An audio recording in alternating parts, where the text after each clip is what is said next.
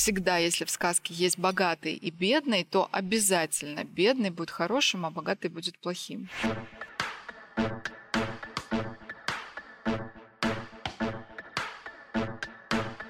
Нормально же общались. Всем привет! Меня зовут Оля Микитась, и это подкаст «Нормально же общались». Мой подкаст — это исследование себя и окружающего мира через разговоры с людьми, которые разделяют мои ценности. Я приглашаю в гости психологов, врачей, других подкастеров, моих друзей и экспертов из самых разных областей, чтобы поговорить на важные для меня темы. И сегодня я пригласила в гости Ирину Прокофьеву, предпринимателя, детского писателя и сказкотерапевта, автора сказок для богатых детей, чтобы поговорить о темах, которые волнуют многих родителей, ну и меня в том числе. Как обсуждать с ребенком деньги и научить наших детей базовой финансовой грамотности. Ирина, привет. Оля, привет. Спасибо за приглашение. Хочется немножко оставить спойлер, что мы, конечно же, сегодня обсудим твою книгу, твои сказки, и мы с дочкой вот уже на протяжении месяца их читаем. Пока еще я не наблюдаю какого-то особого эффекта, но я думаю, что мы тоже об этом с тобой поговорим. Но сначала, наверное, давай с такого вводного вопроса начнем. Какие вообще проблемы, связанные с деньгами, чаще всего возникают между детьми и родителями? Чтобы благодаря этому вопросу мы сразу определили вектор нашего разговора. Здесь, наверное, две вот такие основные проблемы могут быть. Первое это когда ребенок не ценит деньги, не ценит то, что ему покупают родители, и ему всегда мало, и ему кажется, что у родителей где-то там есть бездонный кошелек, что банкомат всегда выдает купюры, и всегда он может просить у них в магазине что-то купить. И вторая проблема – это когда родители транслируют ребенку очень э, явно, что денег нет, и в связи с этим закладываются соответствующие там негативные установки у ребенка, которые тоже на протяжении всей его жизни будут ему наносить такие, знаешь, корректировки на его сценарий отношения с деньгами. Я понимаю прекрасно. И мне здесь кажется, вот то, о чем ты сказала, конечно, мне обе проблемы эти знакомы, но как будто бы второе вытекает из первого. То есть ребенок постоянно что-то требует, купи, купи, купи, ты, значит, придумываешь какие-то отмазки, почему ты это купить не можешь, и в итоге самой логичной отмазкой становится «да у меня нет денег». ну, типа, отстань уже, хватит. Но я на себе, конечно, ловлю это бесконечно. И фраза о том, что у меня не золотая карточка и не бездонный кошелек, она, конечно, в моем лексиконе присутствует. Да, и здесь, наверное, если сразу говорить о том, что может помочь, то помочь, наверное, может, если привлекать ребенка к ведению бюджета. Мы так делали. У меня две дочки. Сейчас они уже большие, им почти 13, но мне кажется, все через это проходят. Это же вообще классная история, что у ребенка все время есть вот эти вот хотелки. Я хочу, хочу, хочу, хочу, хочу, да? Тут даже часто мы взрослые вот этими фразами типа ну, «я тоже много что хочу» или «ну, хочешь, перехочешь, ничего страшного, да, надо, значит, да, надо». а губы закатывающую машинку, да, не закатывали. А не треснет у тебя ничего? Вот, и мы часто даже этими фразами можем вот эти хотелки немножечко обрубать, а ведь на самом деле это очень классная мотивация. И когда у взрослого человека есть вот это тоже «хочу, хочу, хочу», у него и энергии много, и мотивации много, и он с удовольствием вот чего-то творит, делает и так далее. А когда вот не знаю сама, что хочу, то сразу грустно становится, правда? И вот это вот прекрасное «хочу» у детей, оно, наверное, есть у всех, и поэтому все дети, мне кажется, обладают завышенными запросами по сравнению с возможностями своих родителей. Но мы вот прямо садились, лет, наверное, шесть было у меня детям, и мы взяли листы бумаги для наглядности и написали прямо, вот доход у нашей семьи вот такой. Вот давай посчитаем, нам нужно там, на продукты в месяц вот столько, на бензин, на машину вот столько, на садик, на телефон, на интернет, там на это, на это, на это, на это. И получается, что у нас есть в месяц вот такая-то сумма на какие-то еще тебе покупочки, да, вот эти игрушки и так далее. Держи, 100 рублев, как моя дочь младшая говорит. И в следующий раз я заметила после этого уже какую-то, знаешь, большую осознанность в магазине. То есть ребенок такой понимает, что, ну вот там, допустим, тысяча рублей есть на то, чтобы в месяц ему какие-то игрушки купить. И можно даже задать вопрос, слушай, ну вот тысячу-то мы уже потратили, ты хочешь сейчас вот это, а как нам поступить, как ты считаешь? Нам интернет отключить на этот месяц или, или что? Вот ты бы как поступил? И я точно заметила, что у нас уровень осознанности стал выше после такого. Сейчас мы тоже вместе ведем бюджет, но уже в приложении, да, но я все равно советуюсь в начале месяца, когда распределяю там статьи расходов. А что у нас будет? У нас так, могут быть какие-то праздники, дни рождения, на которые их пригласят подружки, и нужно выделить какой-то там бюджет на это. Или что-то еще. Поэтому мы советуемся, вспоминаем, что у нас в этом месяце может быть, на что нужно выделить э, дополнительные деньги, планируем это. Мне кажется, это хороший способ для того, чтобы осознанность вот повысить, знаешь, такую, что деньги не какая-то безлимитная величина, не ограничена. Ну да, и не с неба падают, да. конечно. Слушай, мне кажется, интересное упражнение вот такое, да, показать ребенку наглядно, желательно там на бумаге, может быть, дополнить какими-то рисунками еще и обсуждать. Для меня, мне кажется, самый важный такой маркер вообще взаимоотношений с детьми – это обсуждение с ними всего того, что в нашей жизни с ними происходит. То есть сейчас мы записываем с тобой этот эпизод в сентябре. Сентябрь – один из самых затратных месяцев в году. Мне кажется, он может только поконкурировать э, с предновогодним, да, таким сезоном. Потому что если дети ходят в школу, там или один ребенок, или два, в сад, а мы сейчас в эмиграции, поэтому у нас и частная школа, и частный сад, вот эти все дополнительные расходы иммигрантские. Конечно, я в начале месяца детей предупредила, что смотрите, девочки, у нас в этом месяце большой расход. Нам нужно заплатить платеж годовой за год вперед, а это достаточно большие деньги что за садик, что за школу. Поэтому давайте немножко в этом месяце сократим наши хотелки. Это не значит, что вы будете сидеть и голодать, да, и даже маленькой шоколадочки не съедите. И интернет у вас будет работать, значит, и мороженое будет.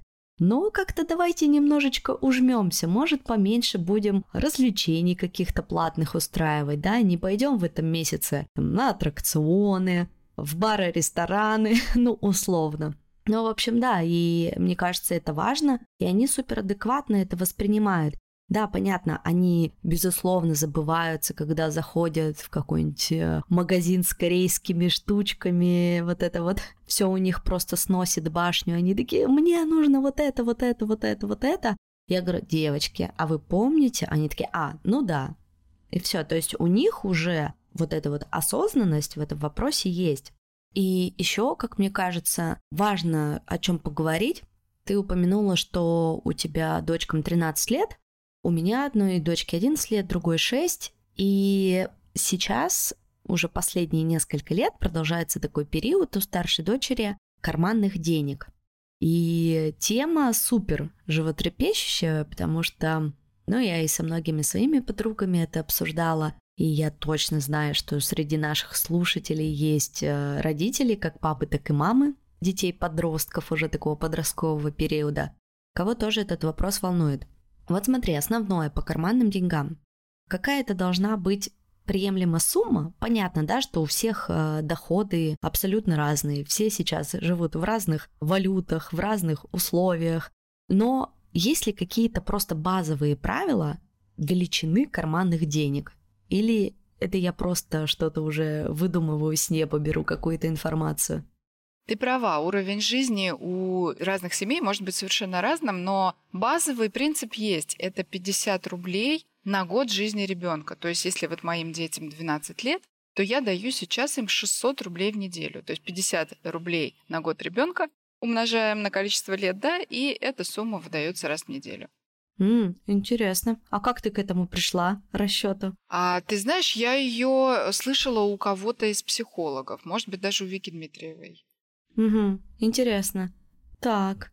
А я что-то посчитала и думаю, что я слишком много даю. А сколько ты даешь? Своей старшей дочери. Ну, смотри, она ходит в частную школу, берет с собой ланчбокс.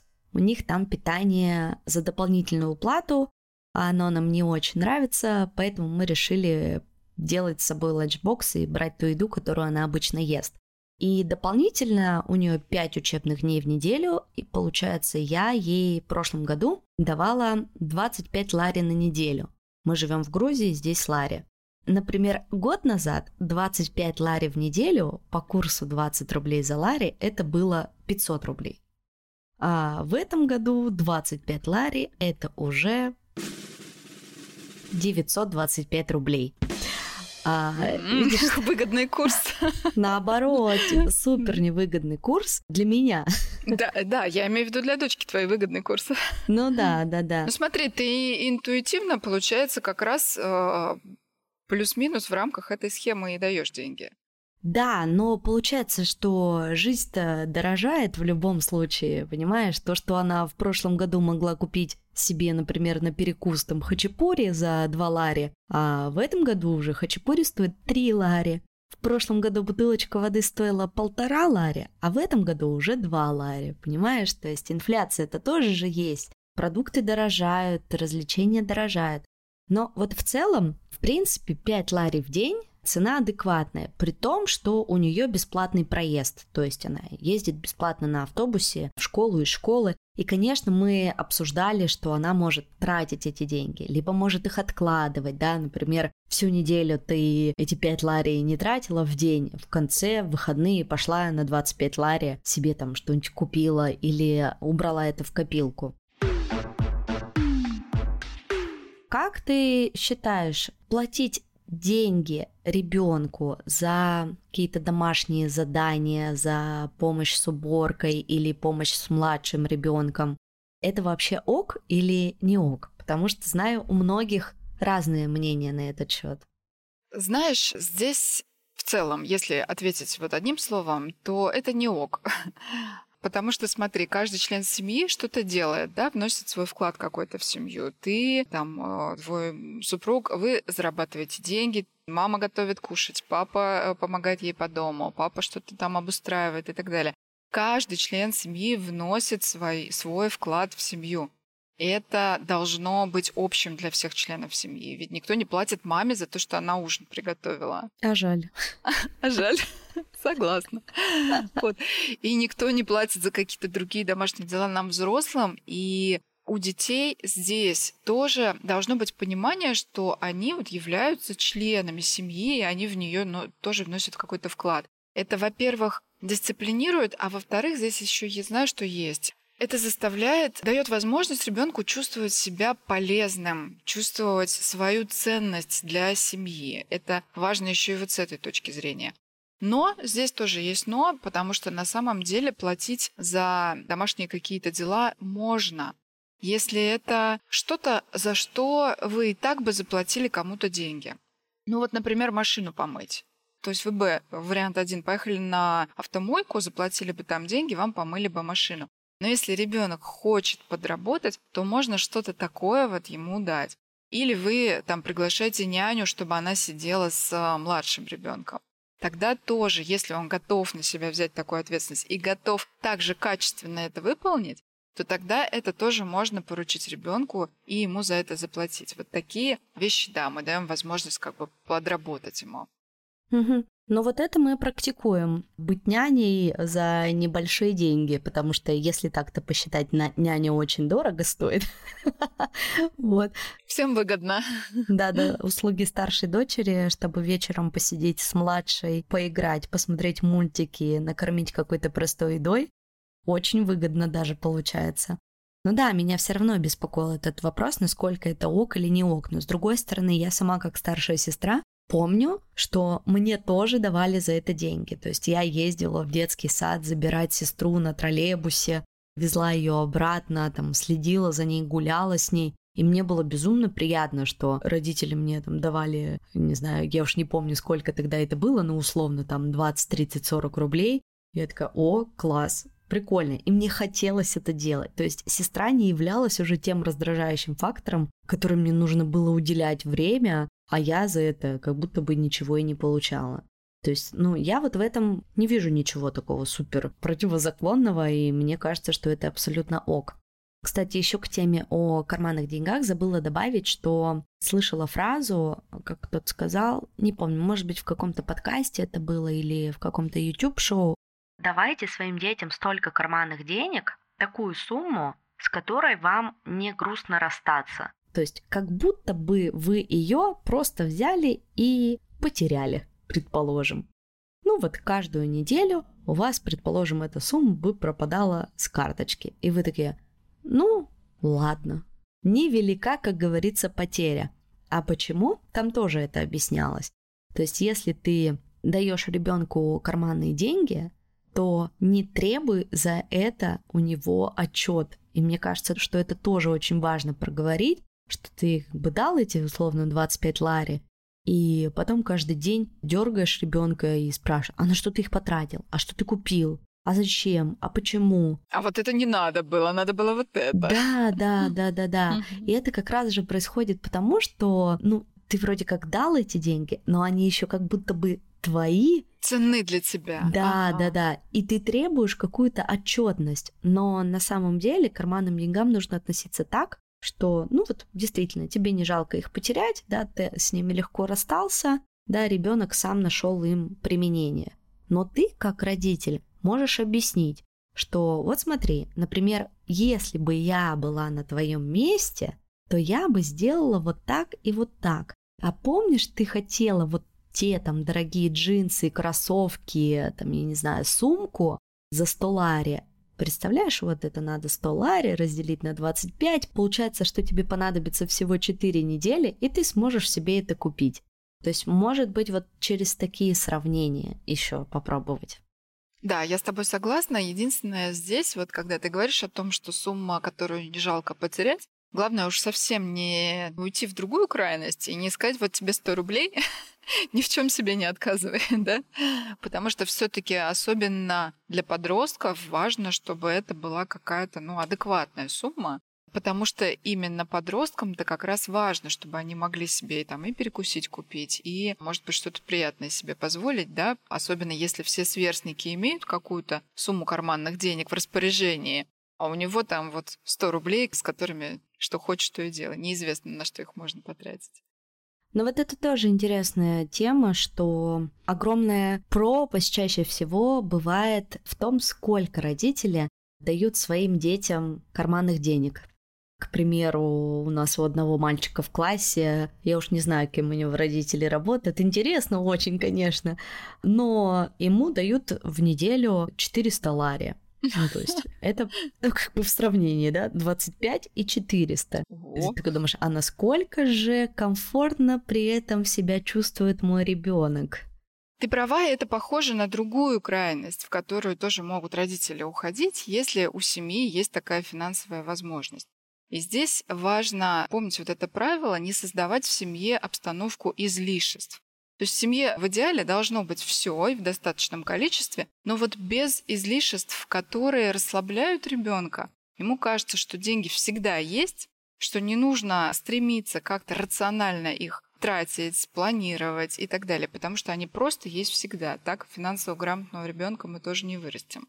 Поэтому здесь идеально это все-таки вот золотая середина, когда денег достаточно, но достаточно на самое необходимое.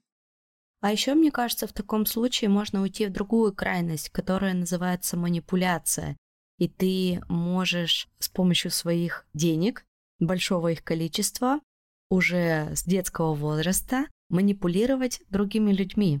То есть ты можешь э, кого-то заставить с собой дружить. И, ну, вот такие вот всякие неприятные штуки, неприятные моменты. И это же, получается, все равно все идет с подачи взрослого. Ну вот смотри, мы с тобой поговорили про домашние дела, а что насчет оценок? Было ли, может быть, в твоей жизни такое, когда ты была ребенком, когда тебе говорили, вот будешь учиться там на пятерке, в конце четверти получишь вот столько денег, а там за каждую двойку мы тебе будем, значит, с баланса вычитать копеечку? Знаешь, честно говоря, нет. У меня даже карманных денег не было до старших классов. И вот такой системы поощрения тоже. Я сейчас что про нее думаю? Я думаю, что это как с домашними обязанностями. Это тоже подмена мотивации, то есть истинная мотивация учебы. Это все-таки в учебе и в знаниях, а не в деньгах. И здесь тоже, а, если говорить одним словом, то нет, но, опять же, есть но. Потому что практиковать какое-то поощрение за учебу можно, если речь идет о долгой дистанции. То есть вот платить за, там, за каждую пятерку, грубо говоря, по 50 рублей или, ну, не знаю, по какой-то сумме, это неправильно. Это вот чистая мотивация на а, зарабатывание денег, а не на учебу. Но если родители предложат ребенку, например, если ты закончишь год хорошо, там, скажем, без тройки, или вот там на одни пятерки и так далее, если у тебя так получится закончить год, мы тебе сделаем вот какой-то подарок, подарок, который ребенок хочет. Это классно, потому что это не подменяет мотивацию на самом деле, но это ему дает дополнительный заряд, там стараться, стремиться. Это дополнительный приятный подарок для него. Ну, я помню, у меня такое было. Именно вот в конце года. Папа мне говорил, если закончишь год хорошо, поедем сразу 1 июня тебе новый телефон покупать. И, конечно, для меня это было, а, надо точно, сто процентов хорошо закончить год, подтянуть все хвосты, Иначе придется мне еще год ходить с моим старым телефоном кнопочным, когда у всех уже появятся классные новые смартфоны. Интересная, интересная тоже мысль. А что касается оценок, я очень прошу наших слушателей сейчас поставить подкаст на паузу, мы еще не заканчиваем наш разговор с Ириной, но я прошу поставить нам оценки там, где вы наш подкаст слушаете. Если это на Apple подкастах, то там можно поставить звездочки и оставить комментарий. А если слушаете подкаст на Яндекс Музыке, то можно поддержать его сердечком. Также в описании к этому выпуску вы найдете ссылки на мои социальные сети, Telegram, Instagram. Тоже подписывайтесь. Самое время поговорить про денежные установки, какие установки наших родителей и наши сказываются на детях уже во взрослом возрасте. Может быть, в твоей жизни что-то такое было? Ты знаешь, на самом деле негативных установок о деньгах очень и очень много. Так исторически уж сложилось, да, у нас, э, что вот эти вот все и гонения там на богатых людей были, и Советский Союз, когда э, делать деньги, да, зарабатывать большие деньги было стыдно. И это все и в литературе, и в фильмах э, находило свое отражение, и одно поколение передавало другому, и так следующим и следующим вот эти вот негативные убеждения. Я тоже не раз в своей жизни слышала от родителей э, похожие фразы. Например, ну вот честно скажу, до сих пор они называют богатых людей богатеи. Знаешь такое вот слово, да? Ты чувствуешь, ты слышишь в нем такое, ну, пренебрежение, да? Да, неприятно, как эти, бы. Эти, что эти богатеи да, да, сидят там на своих мешках с деньгами.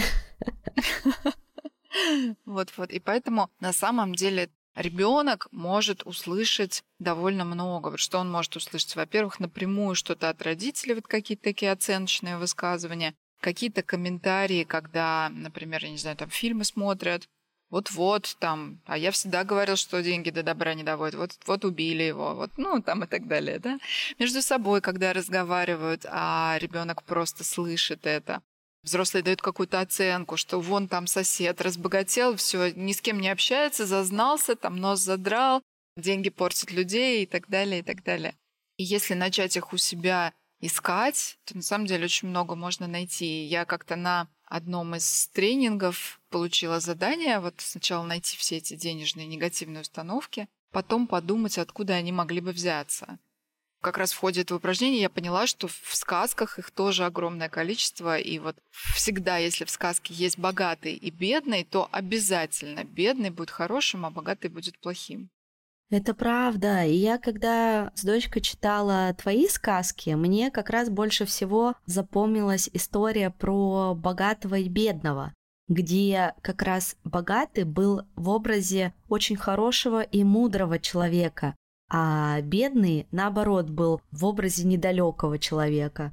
Понятно, что это не значит, что если ты бедный, то ты недалекий. Здесь как раз, мне кажется, была твоя задача показать, что богатый человек, он тоже может быть хорошим. Смотрите, потому что, да, действительно, вот эти разные фразы, что богатеет, да, он, как он эти деньги заработал, да, невозможно честным трудом заработать большие деньги. Это же все есть, это все в нас сидит и очень нам сильно многим мешает по жизни.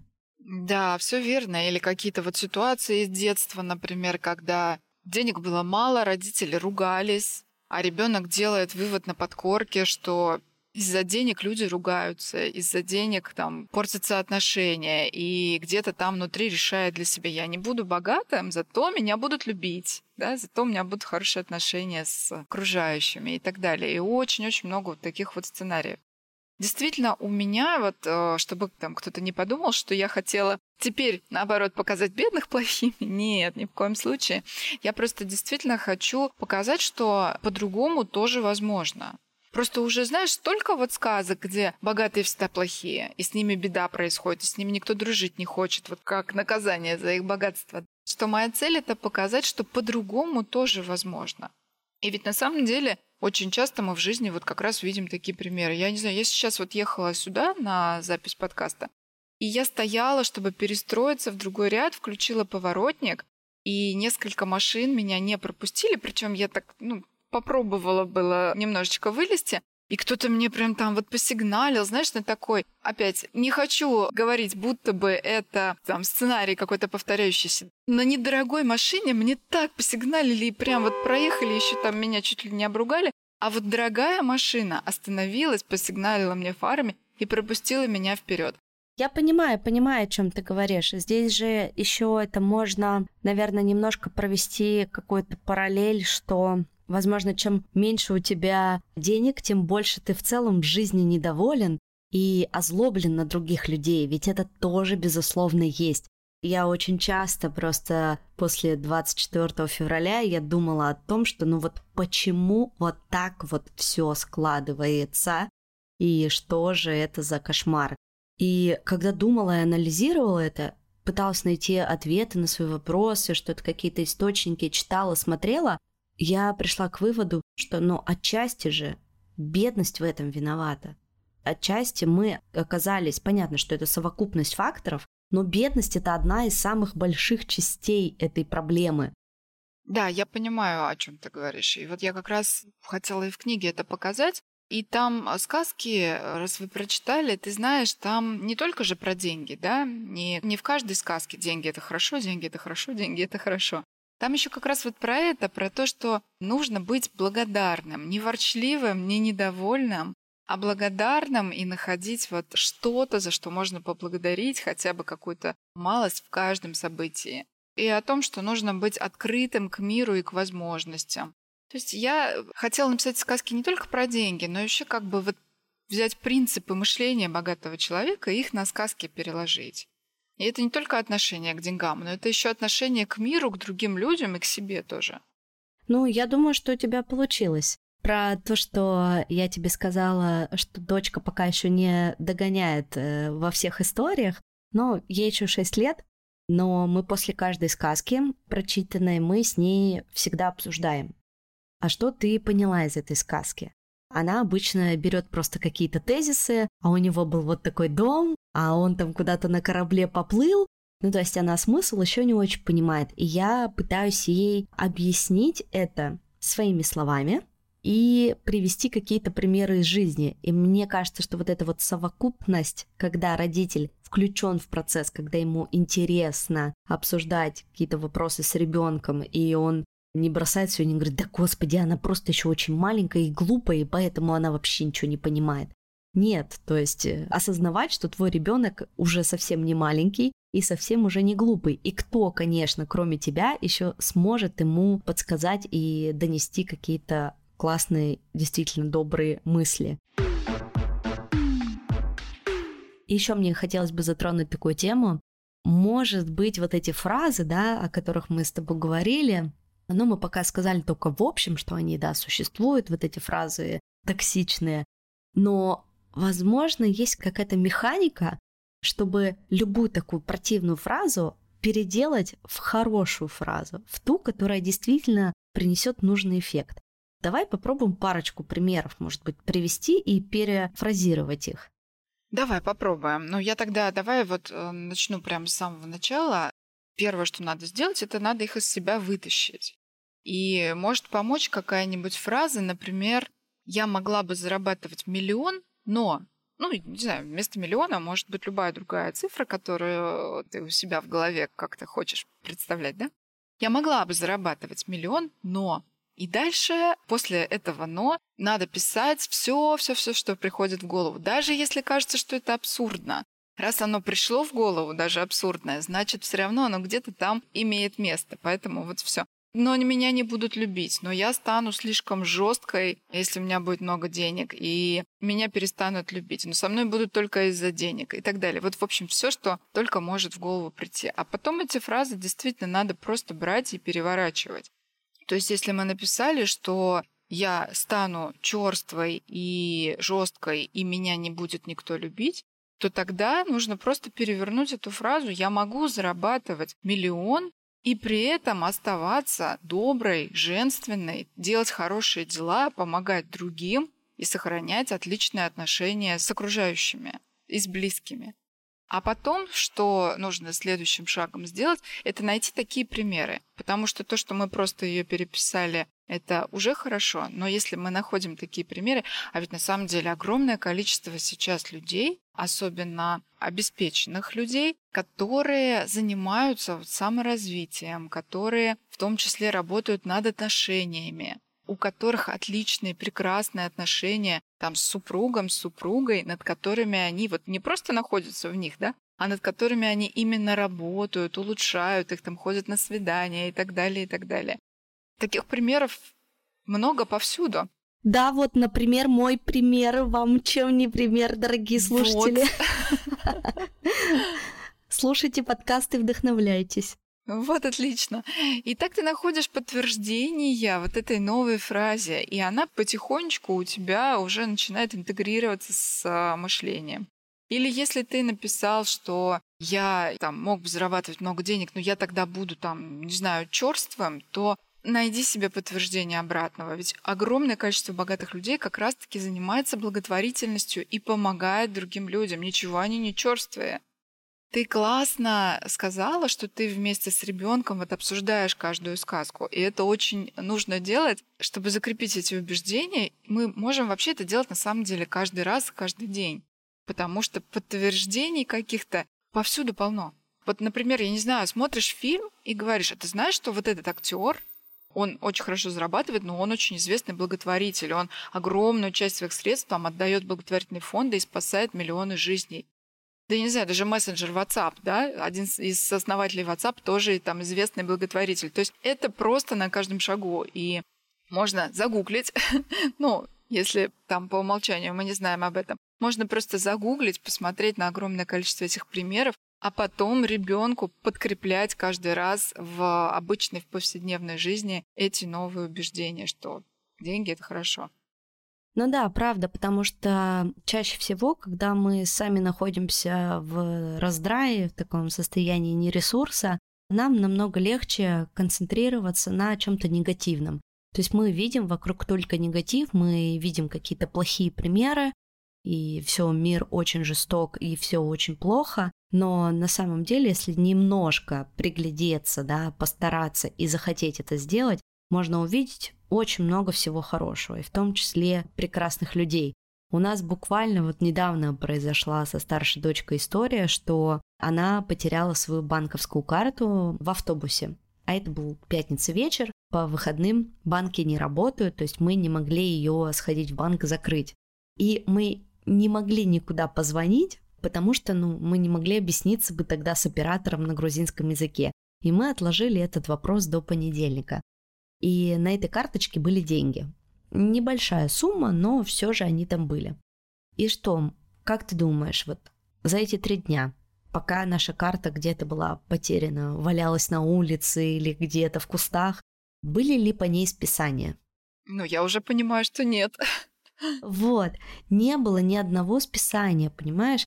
И когда мы пришли в банк, э, чтобы перевыпустить карту, и ту старую просто заблокировали, и начали оформлять нам новую. Так вот, это к вопросу о том, что в каком мире мы все-таки на самом деле сейчас живем, это вообще даже не к вопросу там о Грузии. Понятно, что сейчас Грузия, Тбилиси, я понимаю, что для меня супер безопасное место, и для моих детей мне тут совершенно не страшно. И как раз вот такими примерами это подтверждается, что получается кто-то нашел эту карту. Ну там, я не знаю, или отнес ее в банковское отделение, или просто там куда-нибудь на забор положил. Но никто ей не воспользовался. И насколько же это приятно. И меня это прям очень сильно порадовало. Конечно, мне, когда я поделилась этой историей в социальных сетях, в своем инстаграме, ну, как бы с намеком о том, что как в Грузии хорошо, вот смотрите, никто тут деньги мои не потратил, мне начали писать с историями, как мои подписчики тоже из Тбилиси, и говорить, что «А ты представляешь, а мы тут недавно забыли пакет с продуктами в магазине на кассе, через день об этом вспомнили, пришли, и нам этот пакет с продуктами отдали». Вау, класс. А могли просто разобрать, сказать, да кто там за ним вернется, господи. В России были и хорошие истории, и плохие. К сожалению, может быть, плохих было больше, чем хороших, Хороших был один единственный пример, что кто-то нашел карту банковскую, отправил смс по номеру с контактами, где ее можно забрать. Но было также множество примеров, когда говорили, да, я потеряла карту, и все деньги спустили в красном и белом маленькими платежами, и все, ищи свищи эту карту, там, я пока опомнилась, а у меня уже нулевой баланс. Примеров было как много отрицательных, так и были кое-какие положительные примеры. К вопросу о концентрации, да, на чем ты концентрируешься. Если ты больше концентрируешься на хорошем и на то, что тебя окружают приятные люди, но, скорее всего, так и будет. Согласна на сто процентов. У нас мозг постоянно ищет подтверждение тому, на чем ты сконцентрирован. Вот, вот эта вот фраза «а я говорила», да? Вот я недавно разговаривала с одним своим знакомым, и я говорила, представляешь, у меня даже вот нет в мозгу, я просто сама это осознала и удивилась, у меня даже нет в мозгу такой нейронной дорожки, что меня может кто-то обмануть. Просто у меня такого никогда не было. Меня никогда никто не обманывал, не обещал мне чего-то и не делал, там и так далее. Я как будто бы просто не встречаюсь с какими-то плохими и непорядочными людьми. Я думаю, что дело в концентрации, э, в фокусе внимания, а не в том, что я какая-то вот особенная, у которой прям вот какая-то вот полоса своя собственная выделенная. А иногда очень приятно осознавать, что ты особенная. Не, у меня была история в жизни, недавно рассказала ее своему мужу, он так долго смеялся. Я на Авито заказала щенка йоркширского терьера сто лет назад, заплатила 3000 рублей, Потом мне еще попросили отправить на клетку для перевозки еще, по-моему, 2000 рублей. А это было лет 10 назад. И я вообще ушами хлопала, все, конечно же, отправила, но почему-то в назначенный день, когда мне должны были привезти моего йоркширского терьера, никто ко мне не приехал. И, между прочим, я уже на тот момент была мамой, взрослым человеком, мне было, получается, сколько? 23-24 года. Ну, то есть как настолько я была доверчивой. Конечно, почему вот мы тоже удивляемся, что стариков постоянно обманывают, что они супер незащищенная группа. Блин, они на самом деле как дети.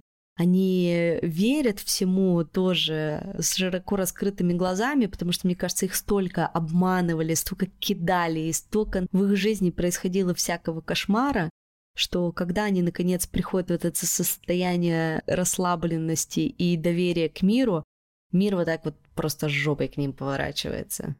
Слушай, но ситуация с щенком забавная.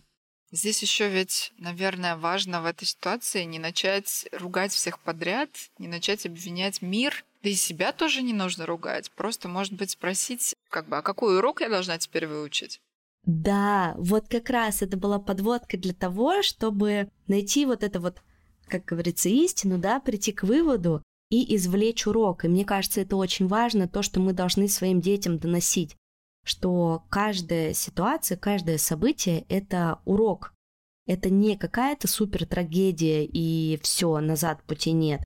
Это урок, это первое, да, что мне хотелось бы сказать. А второе, наверное, что деньги — это всего лишь деньги. И вот это вот осознание, что деньги — это всего лишь деньги, помогли мне намного проще к ним относиться, не придавать им огромного значения, и как будто бы после этого мне стало легче их зарабатывать. Вот такой парадокс.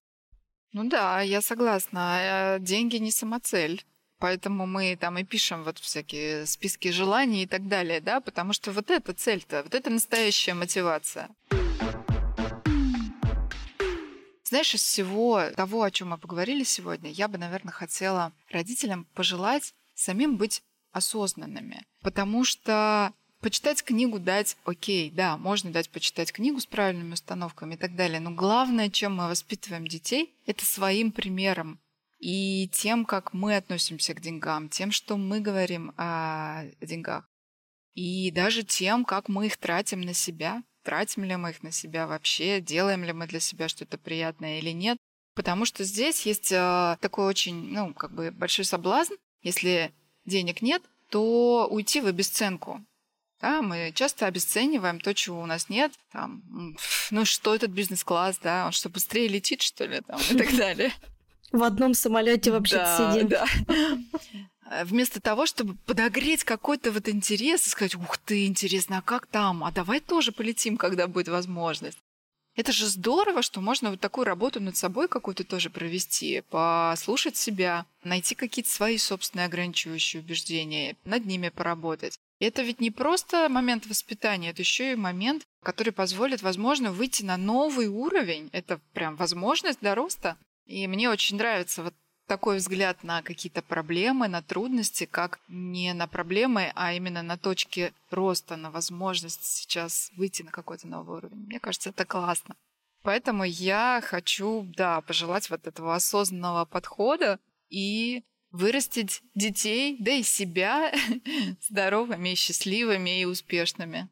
Спасибо, Ирина, большое. Да, мне кажется, что вот та мысль, которую ты сейчас озвучила, она мне тоже очень созвучна. Для детей нужно быть примером, потому что как можно от детей что-то требовать, когда ты сам чего-то не выполняешь, или ты делаешь абсолютно ровно противоположное. Типа, какой в этом вообще смысл?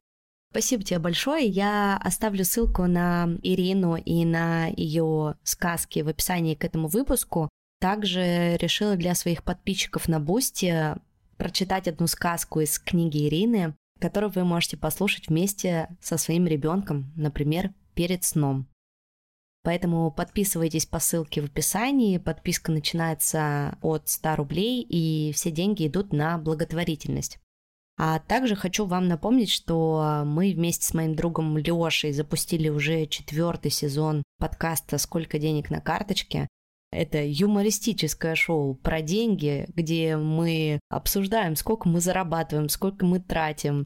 В этом сезоне зовем гостей из разных стран, чтобы узнать, как им там живется, на что они тратят свои честно заработанные деньги, и не умерли ли они там в своей эмиграции под мостом, да, это наша любимая иммигрантская шутка, что мы все окажемся в итоге под мостом. но, пожалуйста, хотя бы можно свой НЖ. Вот, поэтому тоже подписывайтесь на подкаст, он есть на всех платформах. Слушайте, у него легкий, классный контент. Ну и подписывайтесь на мои социальные сети, ссылки все будут в описании к этому выпуску. Услышимся с вами через неделю. Всех обнимаю, всем пока.